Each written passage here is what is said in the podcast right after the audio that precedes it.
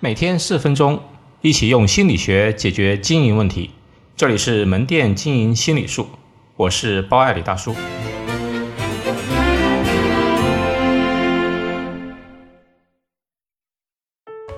大港鲜妙烧鸡经营模式分析：这两年，大港鲜妙烧鸡以及类似的餐饮模式比较火爆，还有比如像醉鹅之类的。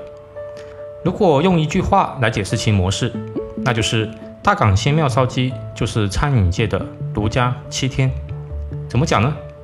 用南海战略理论解释，就是价值重组。这个价值就是带给消费者的利益接触点，通过成本的增与减突出其核心价值，从而呢产生差异化的效果。为了对比，我们来先说说经济型酒店的商业模式的特点。举个例子啊，比如说我住酒店。酒店给你带来的价值呢，大概有以下几个方面：第一，价格贵不贵？还有看这个酒店卫生干不干净，床舒不舒服，有没有餐厅，有没有健身房，设施豪不豪华等等。在若干年以前，就是没有经济型酒店的时候，要么就是各项都非常好的五星级酒店，那当然了，价格也是很贵的；要么呢，就是各项都很差的小旅馆。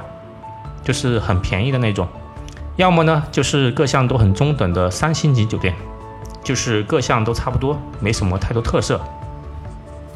如家和七天要突围，那么就需要差异化，差异化就必须有取舍。因此，从成本的角度考虑，不可能一切都像五星级的设施，但是呢却抽小旅馆的价格，这是不可能的，因为成本的角度摆在那里。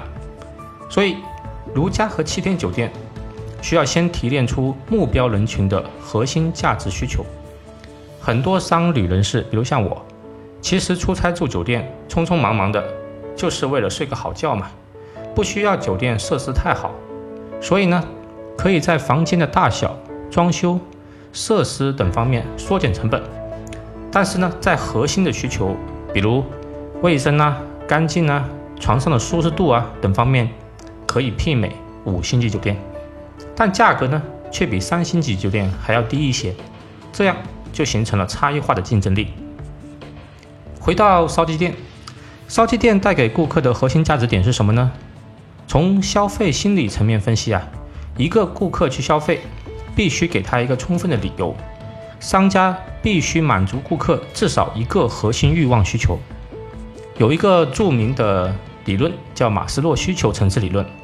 他说，人的需求分为生理、安全、社交归属、尊重、自我实现五种。首先呢，烧鸡店满足了人们大块吃肉的原始生理欲望，肉呢都是用铁盆装的，霸气十足，十分过瘾。另外呢，座位宽松，适合聚会。想象一下，一个团队下了班，一起过来吃肉肉啊，是件多么开心、多么爽的事情啊！所以呢。它也可以满足人的社交需求，以这两个价值点为核心，重组其他的价值点，跟酒店也是类似的道理。比如一个人去餐厅吃饭，它的价值点有什么呢？比如口味啦、服务，还有它的位置，还有它的菜的品种，还有它舒不舒服、卫不卫生等等。那么烧鸡店它的标语就是不让你饿着离开，说明。鲜庙烧鸡店的核心价值就是用最实惠的价格和一帮亲朋好友大快朵颐的吃肉。那么在成本方面呢，它需要增加的成本就是第一口味，绝对的一流和新鲜，同时它的分量很十足。那么在场地方面呢，也足够的大，可以同时容纳几百人同时吃饭。成本方面增加，那势必有一部分成本要相相减。比如舒适度，座位呢很硬，都是一些塑料凳子，很不舒服。但是可以增加翻台率，它并不是让你坐得很舒服的。第二，位置，烧鸡店一般都开在偏离市中心的位置，目的呢是降低租金成本。还有服务，几乎没有什么服务，然后呢基本上都是自助的。第四，烹调手法，它主要是以烤。和蒸为主，这样呢容易标准化，不需要大厨，减少了大厨的人工成本，以及提高了上菜速度。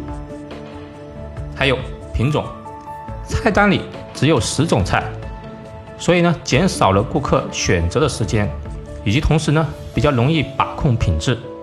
第六，环境总体呢还算干净，但肯定算不上算不上环境很好。最后一个价格，它控制住了毛利，用很实惠的价格来去吸引顾客。那么在我的微信公众号里面呢，会有相应的图表，大家可以关注我的公众号。那么从图表可以看出，仙庙烧鸡店通过降低其他的成本和价值，来突出它的核心价值。我们总结一下。差异化的前提是基于成本的价值冲突，在突出核心价值的前提下，对价值进行加加减减，从而获得核心竞争力。外行看热闹，内行看门道。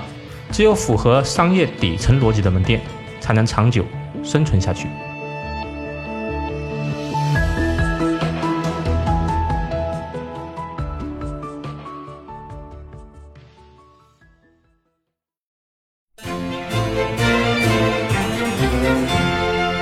好，今天就到这里。